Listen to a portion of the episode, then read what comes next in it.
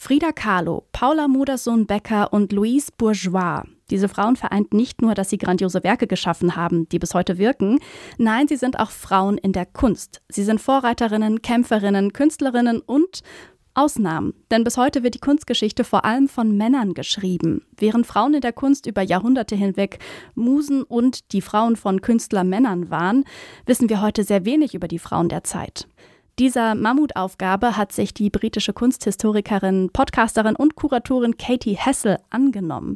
Seit mehreren Jahren betreibt sie den Instagram-Account The Great Women Artist, auf dem sie jeden Tag die Geschichte einer anderen weiblichen Künstlerin erzählt. Und aus diesem Fundus hat sie jetzt ein Buch gemacht mit dem Titel The Story of Art Without Men. Ihr geht es dabei nicht darum, Männer aus der Geschichte rauszustreichen oder sie zu bashen oder ähnliches, sondern sie will zeigen, welch großartige Künstlerinnen es gab und gibt. Und das Ganze ohne Männer. Wie sie das macht, darüber sprechen wir in dieser Folge. Und damit sage ich Hi und herzlich willkommen. Schön, dass ihr dabei seid zu einer neuen Folge von Kunst und Leben, dem Podcast in Kooperation mit dem Monopolmagazin. Mein Name ist Eileen Frozina. Hi. Kunst und Leben. Der Monopol-Podcast von Detektor FM. The Story of Art Without Men. Das klingt nach einer unglaublichen Fleißaufgabe, denn wir sprechen hier über nichts Geringeres als die ganze bisherige Kunstgeschichte. Silke Hohmann vom Monopol-Magazin hat das Buch gelesen und mit Katie Hessel darüber gesprochen. Hi Silke, schön, dass du da bist. Hallo Eileen. Katie Hessel ist ja noch nicht mal 30 Jahre alt. Sie arbeitet in London an der Tate Modern. Ihr Podcast wird von Christie's gesponsert und jetzt hat sie dieses Buch herausgegeben. Das klingt nach einer absoluten Mammutaufgabe für einen wahnsinnig jungen Menschen. Aber kann das überhaupt ein einziger Mensch schaffen, diese ganze Kunstgeschichte von hinten nochmal aufzuräumen? Natürlich nicht. Es stimmt schon, sie hat diese große Schieflage in den Museen aber nicht als erste bemerkt. Und sie ist auch nicht die Einzige, die dabei ist, ähm, diesen Missstand zu beheben.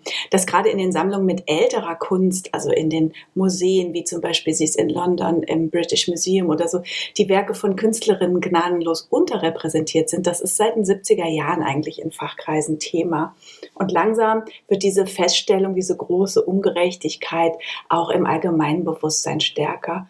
Zum Beispiel die Hauptausstellung der äh, gerade jetzt zu Ende gehenden Venedig-Biennale, die besteht zu mehr als 80 Prozent aus Künstlerinnen aus verschiedenen Epochen. Also ihr Buch kommt zur richtigen Zeit, aber sie hat natürlich dieses große, äh, die, diese Mammutaufgabe nicht alleine bewältigt. Sie steht jetzt an der Spitze einer breiten Front von Frauen, Künstlerinnen, Kuratorinnen, Wissenschaftlerinnen, die in diesem Gebiet schon lange forschen. Wir starten gleich in diesen Podcast. Vorher ein kurzer Hinweis unseres Werbepartners. Bald ist es wieder soweit. Die Art Düsseldorf öffnet vom 12. bis zum 14. April ihre Tore auf dem Areal Böhler. Mit dabei sind 105 Galerien, die eine Mischung aus aufstrebenden Talenten und etablierten Künstlern präsentieren. Die Messe untermauert ihren Anspruch an Diskursivität, Innovation und das Aufgreifen aktueller Themen durch ihren kuratorischen Ansatz und die gezielte Gestaltung ihrer Sektionen und Fokusthemen. Ihre Themensetzung und das Rahmenprogramm tragen dazu bei, dass die Messe auch weiterhin ein Ort des Austausches, der Debatte und des Kunsterlebens bleibt. Die Fokusthemen 2024 sind Photography und Identity, Retromania und Future Bodies. Unter dem Projekt Change Presented by E.ON werden in Kooperation mit der E.ON Stiftung Arbeiten zum Thema Transformation und Nachhaltigkeit ausgestellt. Für alle, die es gar nicht mehr erwarten können, öffnet die Art Düsseldorf schon zur Preview am 11. April ihre Tore. Mehr Informationen gibt es unter art-dus.de und in den Show Notes. Es gibt ja im Moment so ein relativ interessantes Wortspiel, was vor allem in so politischen und auch künstlerisch-kulturellen Kontexten immer mal wieder auftritt. Und zwar das Spiel mit History und Her Story. Also mit History, mit seiner Geschichte und dem Wortspiel mit Her Story, mit ihrer Geschichte. Katie Hessel hat ihr Buch nun aber The Story of Art Without Man genannt war das eine bewusste Entscheidung? Ist sie da ganz bewusst diesem Wortspiel ja sozusagen ausgewichen?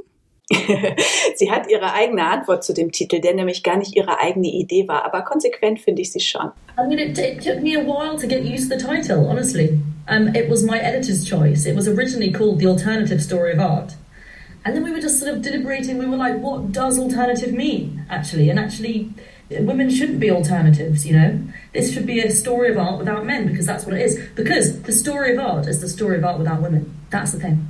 Ja, das Anliegen der Autorin, die Kunstgeschichte ohne Männer zu erzählen, wirkt vielleicht trotzig oder provokant, aber drehen wir die Zeit mal zurück in die Schulzeit zum Beispiel unserer Eltern, da gab es ja wirklich gar keine Künstlerinnen. Mit dem Argument, es hätte sie einfach nicht gegeben. Sie wären nicht so gut wie ihre männlichen Kollegen, sonst würden sie ja im Museum hängen. Und ähm, dafür gab es dann ganz krude Begründungen, wie die, dass Frauen nicht malen können oder dass sie ja als Mütter schon genug ihre ganze Schöpferkraft aufwenden und so weiter und so fort. Totaler Quatsch. Das wurde aber nicht hinterfragt.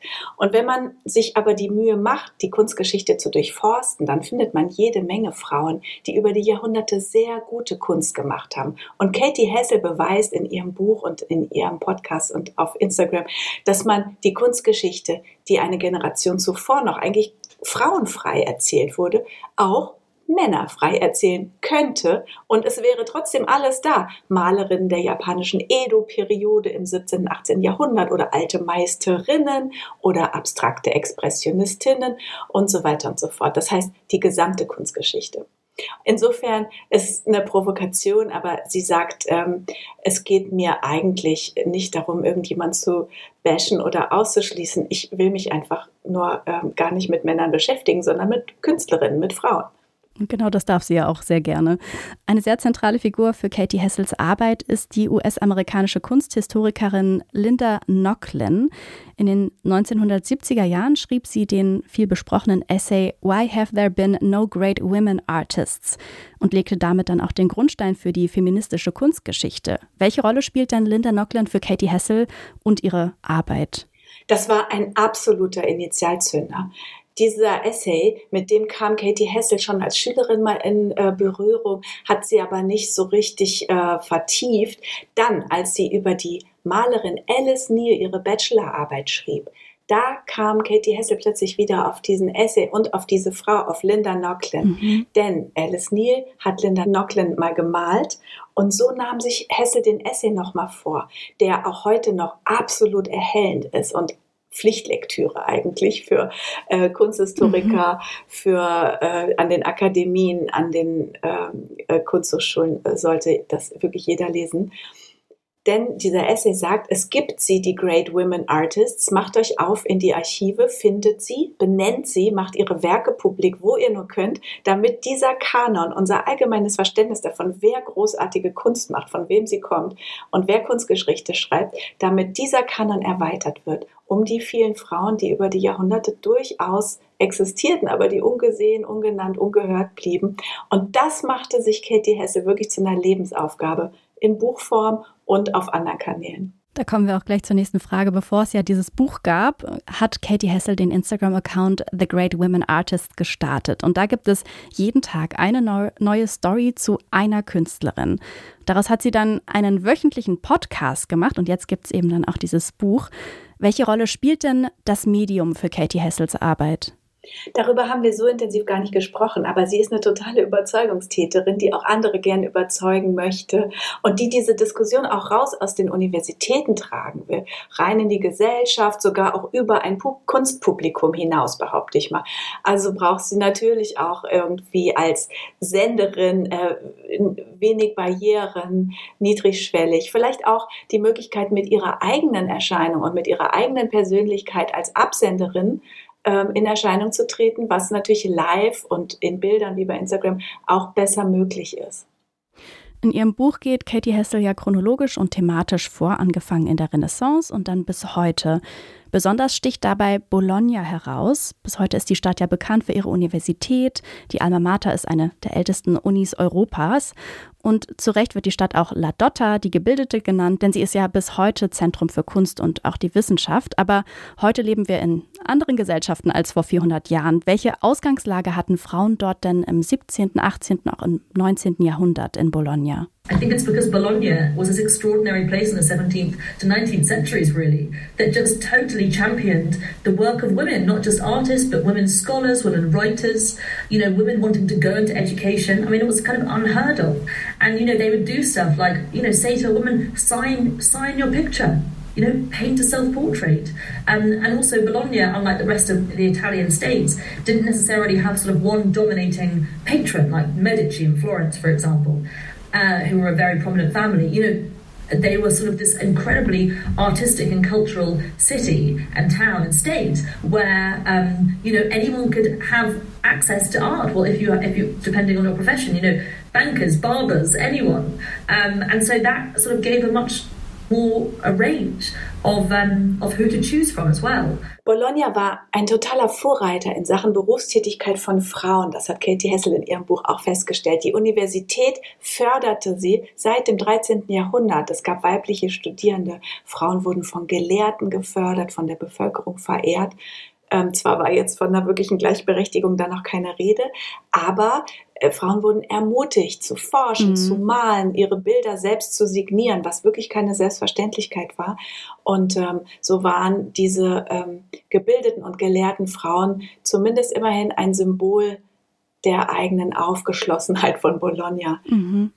Warum war das denn jetzt gerade in Bologna eigentlich so? Also warum gab es da nicht wirklich die Gleichberechtigung, aber annähernd, warum haben Frauen da eine andere Rolle gespielt oder eingenommen, eher gesagt? Ähm, so viel weiß ich über die gesellschaftlichen Strukturen von Bologna von damals nicht, aber es gab eben nicht diese ähm, einzigen Herrscherfamilien, denen sozusagen das Mäzenatentum oblag, wie zum Beispiel jetzt die Medici oder so, sondern das war wirklich in äh, breiter aufgestellt. Verschiedene gehobene Stände sozusagen haben sich den Künsten der Wissenschaft und so weiter verschrieben und dort gefördert. Das heißt, es war nicht so zentralisiert. Das könnte ein Beispiel sein. Häufig ist bei sowas ja aber dann auch irgendwie so eine Art Schneeballeffekt, wenn es ein gutes Beispiel gibt, dann folgen weitere. Ja.